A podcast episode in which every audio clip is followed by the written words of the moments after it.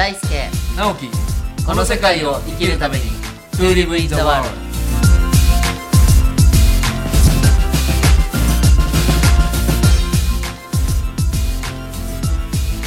大ちゃんこんにちは。こんにちは。今日もねちょっと聞いてみたいことがありましてね。はい。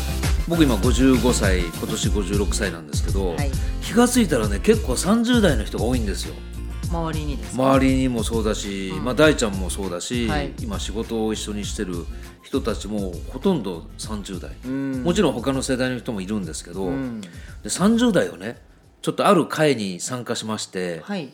80人ちょっといたんですけど、はい。まあ、7割が男性かな、うん。8割が男性だったのかな、うん。でずーっとその30代の80数人の人たちをある会で後ろから見ててねはいなんかねみんなこう悩んでるというかうーん。ちょっとこう自分って何なのかなっていう雰囲気になってる気がすごいしたんですよ。うんなで今日は大ちゃんにねはい。こう30代どう生きてるのか30代について 30代についてはい。ちょっと聞いてみたい、きあの客観的に。はい、ん。なるほど。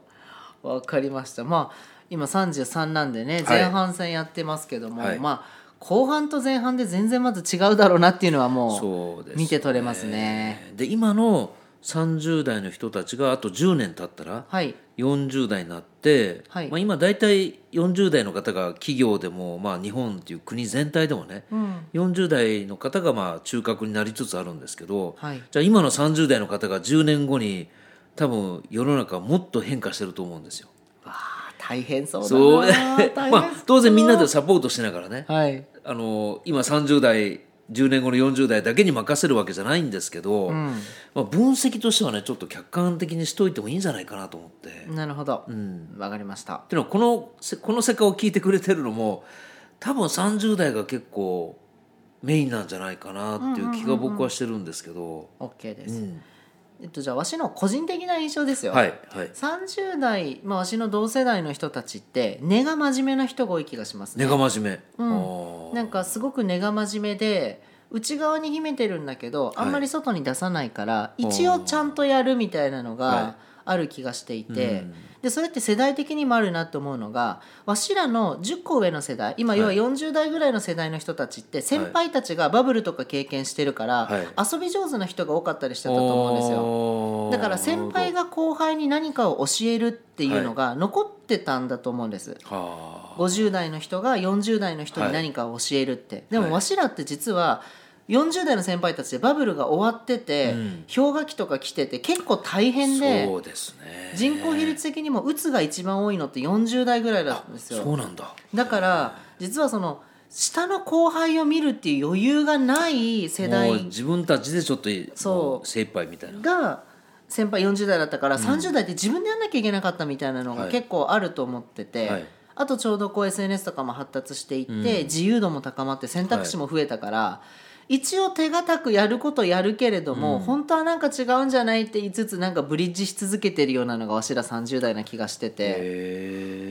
でその30代を見て20代はいやもっと自由でいいよねって。なおさらそう思うみたいな。そうそうもっとちあの自分たちの生き方があるよねって言ってフリーダムになってる感じがするので、30代ってこうわしの中では根は真面目。やることはやってる。でも本当は内側に違う思いがあるっていうのがあ。る気がするんですよ。それは何かのきっかけでこう出るんですかね。きっかけでもちろん出ると思います。うん。出ると思います。でもねいつも大ちゃんがおっしゃってくれてるみたいにワンピース世代じゃないけど、みんなでやることに関してはすごく長けてる世代かな。30代前半まででしょうね。前半まで。後半はちょっと感覚違いますね。また違うんだ。へうん。え30代前半はみんなでやろうよって感覚がある気がしますけど、30代後半はみんなでってよりもなんかスペシャリティを持った一人の人の周りに人が集まってあみんなでまだそんな感じなんですか感じだと思いますニュアンス的には。ということは30代前半がみんなでってことは20代の後半あたりもまあもうみそういうんなで。余裕あの気持ちがあるそうですね。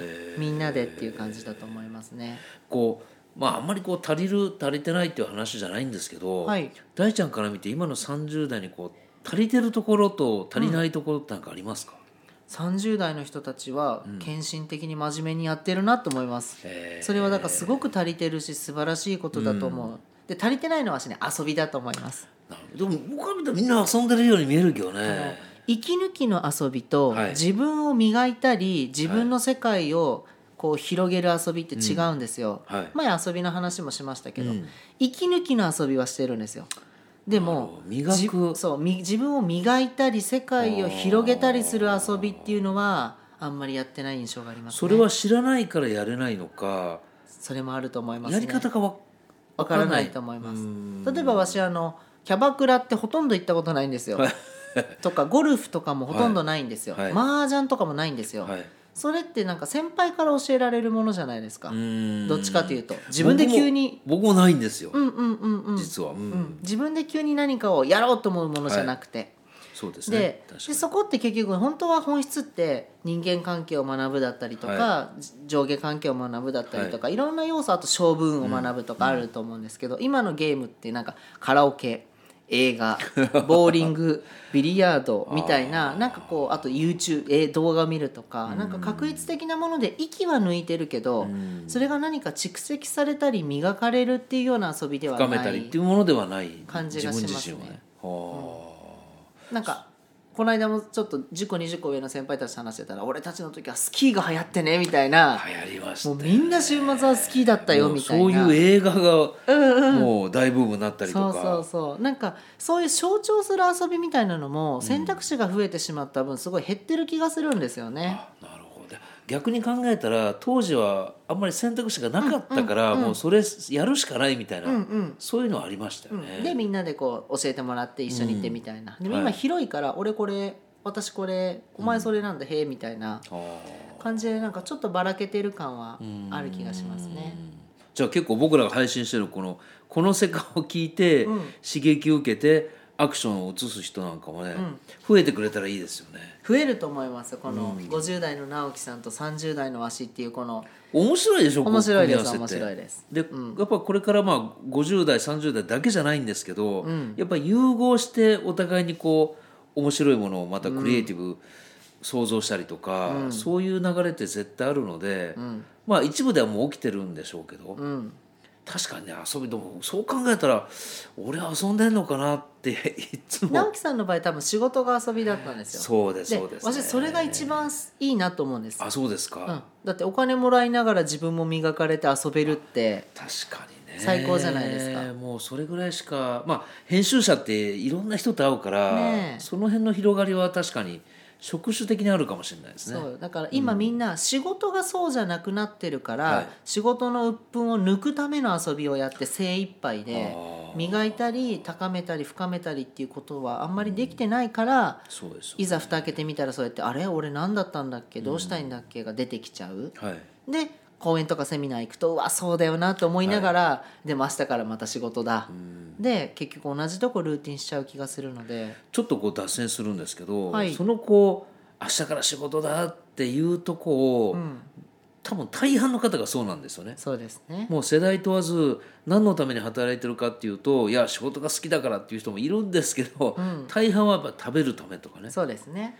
そこのこう価値観とかなんだろうそのロジックみたいなものってどうやって崩せばいいんだろうね？っていうのはね去年から結構考えてるんですよ。ああそうなんですか、うん、僕は一つはねあの食べるものがなくなったらお金出して買うっていうのを10個のうち3つぐらいでもいいから作るっていうのを取り入れたら、ん。結局そこに投下してたお金がかかんなくなって、うん。一つなんか減る気がするんですよね。うんうんいいですねだからもし半分持ってって食べるものとか身の回りのものは半分は自分で作る仲間と作るっていうのを持っていくと、今まで100のものを維持するために120とか力を出してたのが、うん。半分いらなくなったから、ん。もっとレベルが下がってくると思うんですよね気持ちの、はい、はい、そしたら食べるために働くっていうのがなんかだいぶ軽減される気がするんですけどどうでしょうかね。いいと思います、うんあの食べるで言うんだったらこれみんな笑うんですけど、はい。私は結構リアルに推奨したいのは、はい。1日2食にする、はいね。いつもね。そうです。時に一食だったり。そう時に1食。そうすると食費も下がるし、はい。自分のエネルギーのちゃんと体の使い方とか必要なエネルギーも分かるし、うん。地球環境を見ても無駄な廃棄とか、そういうものも減るから、はい。純粋に食べるのが食べれなくなったらっていうのはいや食べる量減らせばいいし、23日食べなくても平気な体作ればそうですね。意外と平気。そうですね あの笑い事に聞こえるけど私は本当日本人がもし1日2食に戻したら、だいぶ世界は良くなると思います。何十億どころか何百億確かに。何千億廃ぐらいの棄される食べ物もね。まあその分それをやっぱなりわいにしてた業種の人たちがちょっとまあ売り上げ下がるかもしれませんけど、でも相対的に見たらすごく大事なことかもしれないですね。うん、なんか今までは増やせ増やせだったじゃないですか、バブルまでは。でも今から量じゃなくて質、なんか安物をガバガバっと食べれば大量にいいじゃなくて、はい。本当にいいものを少量少し味わって感謝するっていうふうにシフトしてると思うので。なんかそういうのをこう大人数でねこう提唱していくのも、まあそういうの興味が合ってる人持ってる人も結構増えてきましたけど、はい。やっぱりこうせねばならないっていうのを一個一個外していかないと、うん多分その価値観ってなかなか変えられないですよね。そうですね。